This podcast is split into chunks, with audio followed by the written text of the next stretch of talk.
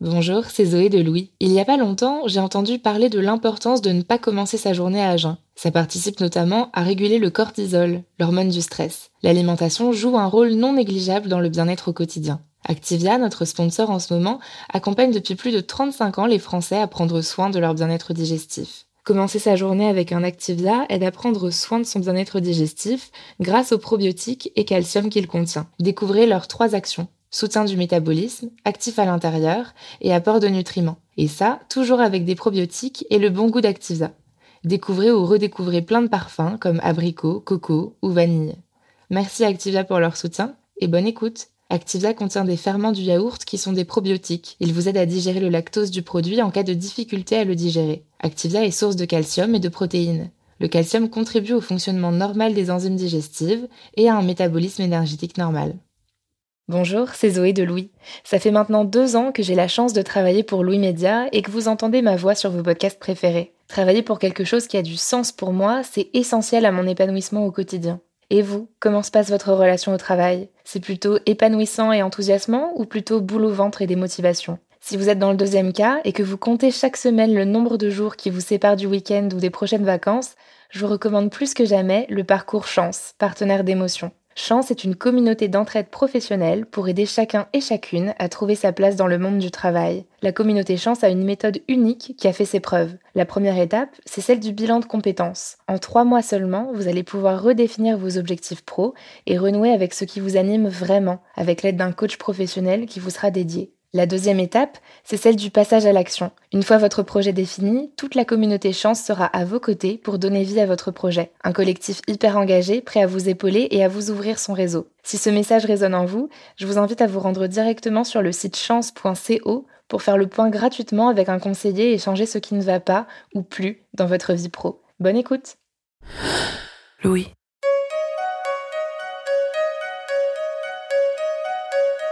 Je n'y arrive tout simplement plus. À 19 ans, j'ai l'impression déjà d'être morte. Je suis devenue fou. Je veux revenir en cours, je n'en peux plus. Ces mots, ce sont ceux d'étudiants et d'étudiantes qui font part de leur détresse sur les réseaux sociaux depuis plusieurs semaines. Après les tentatives de suicide de leurs camarades, ils créent le hashtag étudiants fantômes pour partager leurs témoignages et interpeller les pouvoirs publics. À la fin du premier confinement, plus de la moitié des étudiants interrogés dans une étude de l'Observatoire de la vie étudiante disaient avoir souffert de solitude et d'isolement. Depuis, ils n'ont pu retourner à l'université que quelques jours tout au plus. Ils suivent leurs cours en ligne, depuis leur studio ou leur chambre chez leurs parents, seuls, en tête à tête avec leurs ordinateurs. Et cette situation dure depuis presque un an. Je suis Lucille Rousseau-Garcia, et dans cet épisode, je me suis demandé quelles sont les conséquences de l'isolement sur la santé mentale des étudiants. Est-ce que c'est particulièrement difficile quand on a cet âge-là et pourquoi? Et à long terme, à quoi ressemblera cette génération privée pendant aussi longtemps d'interactions sociales? Bienvenue dans Émotions à emporter.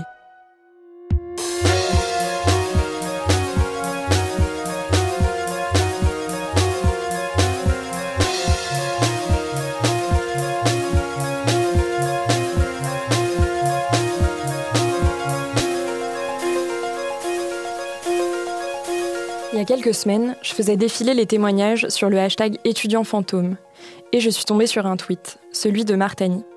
Elle a 22 ans, elle est en première année de licence en langues étrangères appliquées à la faculté de Créteil et elle habite chez ses parents, qui sont tous les deux sans emploi. En fait, ils sont cinq à cohabiter dans le même appartement, avec son petit frère et sa petite sœur. Depuis le début du premier confinement, il y a près d'un an, Martani passe ses journées face à son ordinateur devant une interface de visioconférence pour assister à des cours en ligne. Dans son tweet, elle écrivait J'étudie pour étudier, mais je ne ressens rien. Je suis complètement vide de l'intérieur. Je n'ai plus aucune envie. Je lui ai demandé si je pouvais l'appeler, et au téléphone, ma première question, ça a été de savoir comment elle se sentait. Je suis stressée, démotivée, un peu énervée. Euh, il y a un peu de tout. En fait, euh, c'est bizarre parce que je dis que je suis confiante et tout, mais euh, j'ai toujours une peur au fond de moi qui apparaît à chaque fois. Et c'est vrai que depuis le confinement, bah, c'est vrai qu'elle est un peu plus présente euh, dans ma vie. est-ce que même plus tard, bah, les conséquences de la crise sanitaire qu'on est en train de d'avoir, enfin, il y aura sûrement des, conséquences pour plus tard aussi. Du coup, oui, j'ai peur pour mon avenir. Je ne sais pas ce qui va se passer. Elle m'a aussi décrit cette sensation de vide dont elle avait fait part sur Twitter. Je ressens pas grand-chose, mais vraiment, euh, euh, je travaille. Euh, ok, il faut travailler, je travaille, mais je ressens pas de plaisir. Du coup, même, enfin, je travaille, mais pour moi, c'est pas du travail. Enfin, j'ai l'impression de juste faire du copier-coller ou, d'écouter ce qu'on me dit et je le fais. Et du coup, ouais, je me sens ouais, vide. J'ai un peu du mal à, ouais, à ressentir des, sentiments, que ce soit positif ou négatif. Enfin, c'est vraiment, euh, je ressens rien. Je sais pas si j'ai un cœur de pierre ou quoi, mais vraiment, je, je, suis là. Je suis, en fait, ouais, je suis assise sur une chaise et je suis là face à mon bureau et c'est, il y a, y a rien. Je ressens rien du tout en fait. Martani m'explique qu'avec les cours à distance, elle n'a pas eu le temps de se faire des amis. Le jour de la rentrée, on n'a pas forcément fait connaissance avec les autres. Et juste après, on a directement été mis, euh, dès la deuxième semaine, euh, on, a été en, on a eu les cours en distanciel à la maison. Du coup, euh, bah, après, on ne s'est pas parlé parce que sur Zoom et tout, personne met la caméra, on parle pas et j'ai aucune interaction, que ce soit physiquement. Enfin, je vois personne. Euh, je parle à peu de gens et en plus, euh, quand, virtuellement aussi, c'est ouais, j'ai aucune interaction avec personne. Tout ce que Martani décrit, on est beaucoup à le ressentir, étudiant ou non. Alors j'ai voulu savoir si l'isolement avait des conséquences particulières chez les jeunes. Pour répondre à cette question, je me suis rendue à l'Institut Psychiatrie et Neurosciences de Paris. Là-bas, j'ai rencontré le docteur Ariel Fragerman. Il est psychiatre et chercheur en neurobiologie, et ses travaux portent en particulier sur les jeunes adultes et le développement de la psychose. Je lui ai demandé quelles étaient de façon générale les différences observées par la neuroscience entre des jeunes adultes de 18 à 25 ans et le reste de la population. Bonjour. Bonjour. Enchantée. Enchanté. Ariel. Pourquoi on travaille sur les jeunes adultes? Parce que cette population euh, de 12-25 ans, en fait, c'est une population de grande vulnérabilité. Et c'est aussi à cette période qu'émergent la plupart des troubles psychiatriques, puisque 75% des troubles psychiatriques euh, débutent avant l'âge de 25 euh, ans. Et en fait, qu'est-ce qui se passe à cette période? Ben, Il y a des modifications au niveau cérébral, notamment il y a ce qu'on appelle l'élagage synaptique. C'est-à-dire qu'une synapse, c'est une connexion entre deux neurones. Et en fait, au début, on en a beaucoup, et au fur à mesure, on diminue, mais on va garder celles qui sont utiles. Et ça va former après des réseaux de neurones et des réseaux de connexion entre régions cérébrales. Et en fonction de nos expériences de vie, notamment à ce moment-là, il y a des connexions qui vont se former. Il y a aussi une autre chose, un autre phénomène qui va être très important, qu'on appelle la myélinisation. C'est-à-dire que euh, dans notre cerveau, donc il y a de la matière grise et de la matière blanche. La matière blanche, c'est donc la myéline notamment, et c'est ce qui permet de faire la connexion entre les régions cérébrales. Jusqu'à nos 25 ans, donc, notre cerveau se développe via des connexions entre les neurones, mais aussi entre les différentes zones du cerveau. Mais ce que m'explique Ariel Fragerman, c'est que l'ensemble de ces connexions ne se développe qu'en réaction à des expériences auxquelles nous sommes confrontés. En fonction des activités que l'on pratique et des situations auxquelles on fait face, certaines zones de notre cerveau vont être plus stimulées que d'autres, et donc se développer davantage.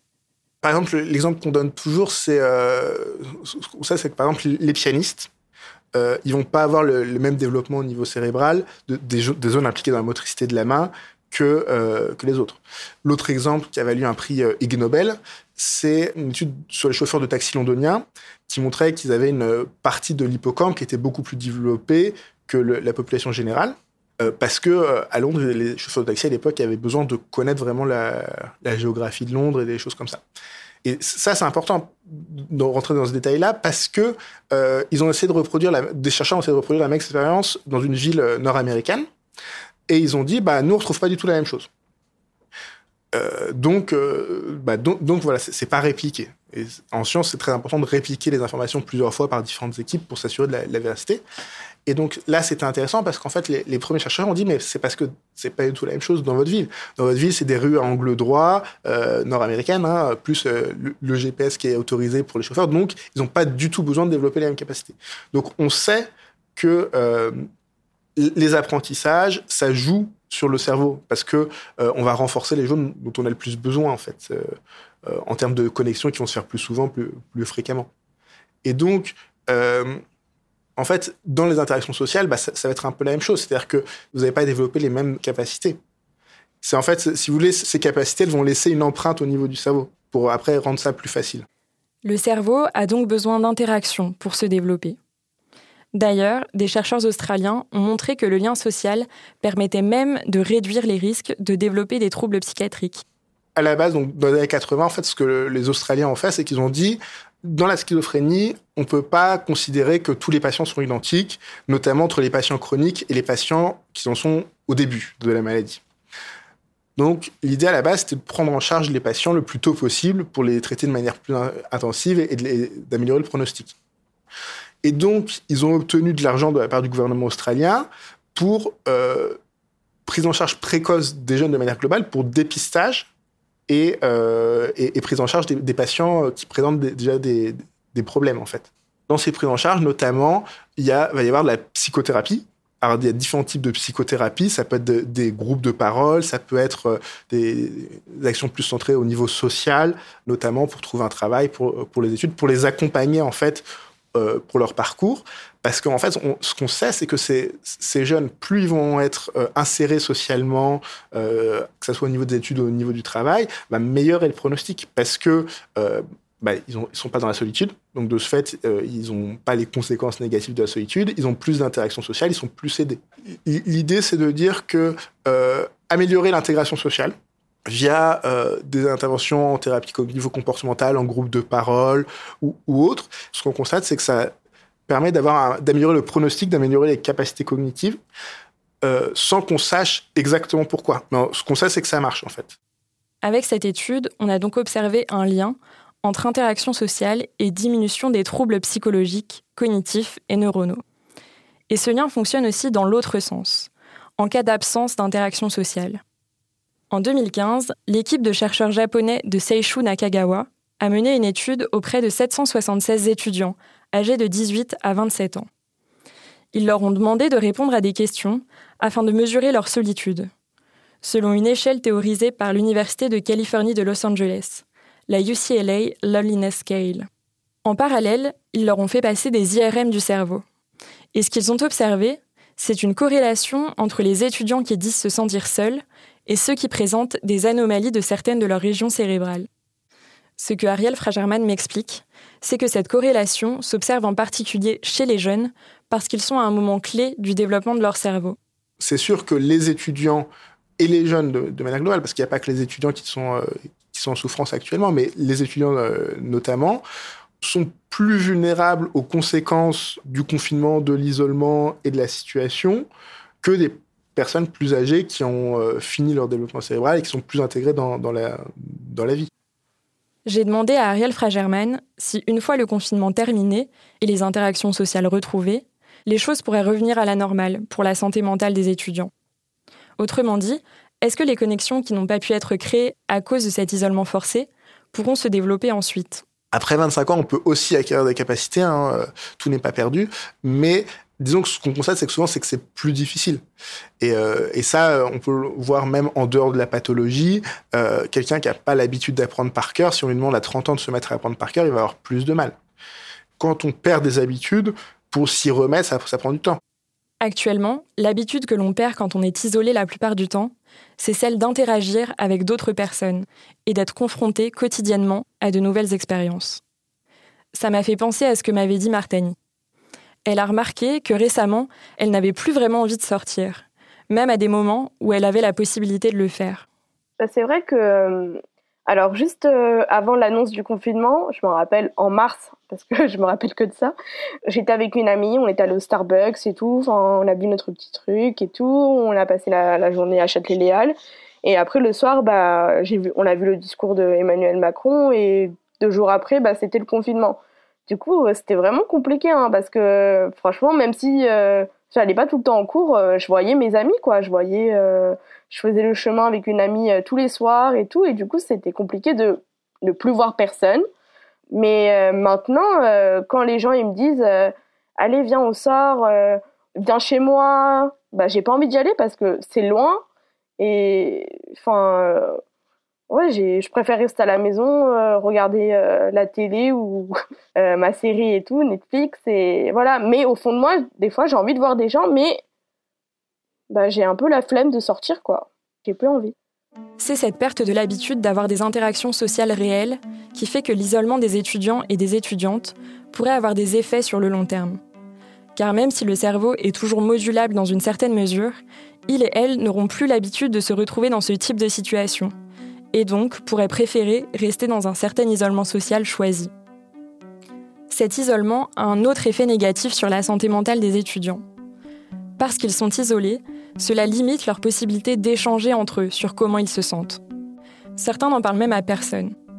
Martani m'a confié que j'étais la première avec qui elle en discutait de vive voix le fait d'en parler avec, euh, avec vous, bah, c'est vrai que c'est un peu la première fois que je parle un peu de, ce que je ressens, que ce soit le confinement, la peur, le stress que je suis en train de.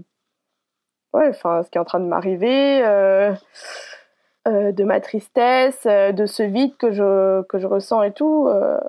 C'est vrai que des fois, j'ai envie de prendre mon téléphone et j'ai envie d'en parler avec quelqu'un. Ça m'arrive. Mais je le fais pas parce que j'ai personne à qui parler. Quoi, à la fin, je reste Enfin, tout ça, ça reste euh, au fond de moi et j'en parle pas. Pour Ariel Fragerman, ne pas avoir d'espace pour parler ne fait que renforcer ce mal-être. Il explique que les bienfaits de la parole sur la santé mentale est un fait largement reconnu. Quand il y a certaines études qui se sont intéressées à, comparer les, euh, les, différents types de psychothérapie, ils se sont rendus compte en fait que la, que la part de la variance d'efficacité expliquée par la théorie de la psychothérapie était assez limité et qu'en fait, ce qui était important, c'était déjà que le patient ait un lieu pour parler, qu'il s'entende bien avec son, thérapeute. Donc déjà, ça, c'est très ancien. On sait l'importance de la parole est, très, ancien. Après, la question, c'est à qui parler? Chez les jeunes, souvent, c'est pas vers les parents qui vont se tourner, c'est vers leur père. Ce que, ce que permet justement bah, l'interaction sociale, que ce soit au collège, lycée ou euh, à l'université, c'est que vous êtes avec vos pairs, vous pouvez échanger, vous pouvez discuter de, vos problèmes. Euh, là, aujourd'hui, ils n'ont plus ça. Donc, euh, ils n'ont plus personne avec qui discuter. Et c'est pour ça que ces lignes comme Nightline sont, très importantes pour permettre justement ce, lieu d'écoute et de permettre aux étudiants de parler. Nightline, c'est une ligne d'écoute pour les étudiants, créée et gérée par des étudiants. Elle a été ouverte il y a trois ans, dans le but d'offrir aux jeunes un espace où ils peuvent discuter de leurs problèmes. Depuis, chaque année, le nombre d'appels ne fait qu'augmenter. Florian Tirana, le président de l'association, m'a expliqué que depuis la fin du premier confinement, les lignes étaient constamment saturées. Cette quantité d'appels témoigne du mal-être des étudiants, mais aussi du déficit d'infrastructures pour prendre en charge cette situation. Florian Tirana m'a expliqué que les instances internationales recommandent un ratio d'un psychologue universitaire pour 1000 à 1500 étudiants. Aux États-Unis, il y a un psychologue pour 1800 étudiants. Au Royaume-Uni, il y en a un pour 3000. En France, il n'y a qu'un psychologue universitaire pour 30 000 étudiants. Pour Florian Tirana, cette situation ne permet pas aux étudiants de bénéficier d'un soutien dont ils ont aujourd'hui particulièrement besoin. Ariel Fragerman fait le même constat au niveau de, de l'offre de soins en, psychiatrie, euh, dans le service public, il y a ce qu'on appelle les CMP, les centres médico-psychologiques. Il y a aussi pour les étudiants les BAPU, les bureaux d'aide psychologique universitaires. Mais euh, ces structures sont débordées. Et elles étaient déjà débordées avant la crise par un manque de, de moyens évidents et notamment de, psychologues. Hein. Mais en, fait, si on regarde les, données, euh, parce qu'il y a aussi quelques études de médico-économie qui ont été réalisées, qui montrent qu'un euro investi dans la prévention de la dépression, ça permet d'économiser 10 euros euh, à terme. Euh, chez les étudiants, les conséquences des troubles psy, ça va être un retentissement au niveau scolaire, examen raté, décrochage scolaire, sortie du système euh, éducatif, donc des conséquences très graves euh, après pour, pour leur vie, pour l'insertion socio-économique. Donc, ça a des conséquences sur tout le monde, en fait. Donc euh, voilà, donc c'est très important en fait d'investir dans la prévention. Et euh, c'est ce qu'ont fait les Australiens avec un grand succès, c'est ce que font d'autres pays, c'est ce que ne fait pas la France. C'est pour ça que l'idée c'est pas d'avoir une mesure euh, comment dire, voilà, il y a un problème actuellement, donc on fait un chèque une fois. L'idée, c'est d'avoir des structures sur le long terme. La santé mentale des étudiants est aujourd'hui un véritable problème de société pour Ariel Fragerman. Il explique que cette situation aura des répercussions sur l'ensemble de nos familles, de nos structures économiques, de nos modèles éducatifs et de nos systèmes de santé sur le long terme. Bien plus qu'une aide ponctuelle, c'est un développement global et durable des structures de prise en charge dont nous avons besoin pour faire face à cette crise. En attendant, les étudiants se mobilisent et créent eux-mêmes des espaces de dialogue, comme la ligne d'écoute Nightline et le hashtag étudiants fantômes. Ces initiatives, même si elles ne sont pas suffisantes, sont de véritables ressources pour les jeunes en difficulté. Preuve d'une solidarité plus que jamais essentielle en cette période.